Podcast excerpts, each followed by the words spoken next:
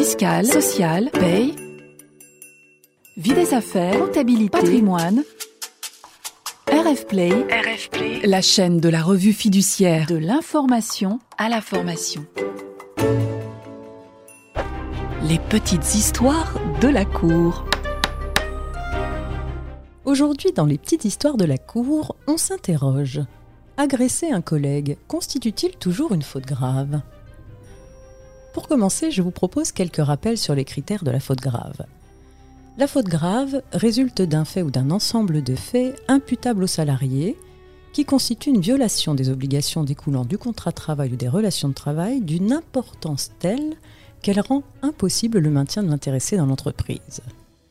Le licenciement pour faute grave prive le salarié de préavis et d'indemnité de licenciement.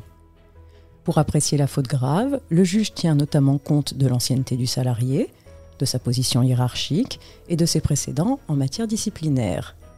Le fait pour un salarié d'agresser un collègue est souvent qualifié de faute grave. La gravité de la faute est cependant atténuée quand le salarié n'a fait que riposter au comportement déplacé d'un de ses collègues. Il y a alors l'idée de réaction induite qui limite une responsabilité pleine et entière du salarié. Mais si l'agression a lieu plusieurs heures avant la riposte, peut-elle encore minorer la faute grave du salarié? Dans notre affaire, un employé libre-service polyvalent, que nous appellerons A, est agressé physiquement par un collègue, B, dans la matinée. Les deux salariés sont convoqués à un entretien le jour même pour s'expliquer sur cette altercation avec leur manager. Au cours de l'entretien, A agresse alors physiquement B et le menace avec une bouteille en verre qu'il vient de briser. A bloque ensuite l'issue du parking du magasin avec sa voiture pour attendre B, ce qui conduit le directeur à fermer le magasin et à faire intervenir les forces de l'ordre.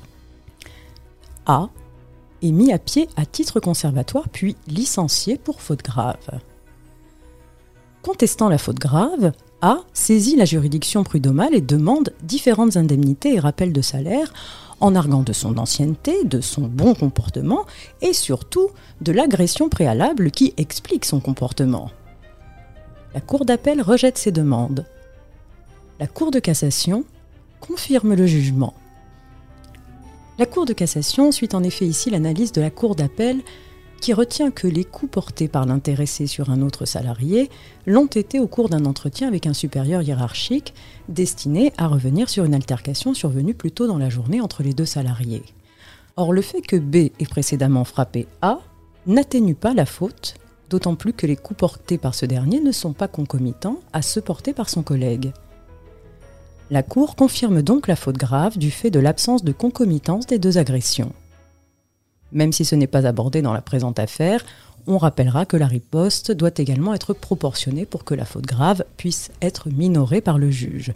Or ici, même si les faits avaient été concomitants, la faute grave n'aurait vraisemblablement pas été minorée, vu la disproportion entre l'agression physique unique et les multiples éléments de riposte. Moralité, un salarié qui agresse un collègue peut être licencié pour faute grave, sauf si le salarié ne fait que riposter à une première agression, Cependant, les deux agressions doivent être concomitantes.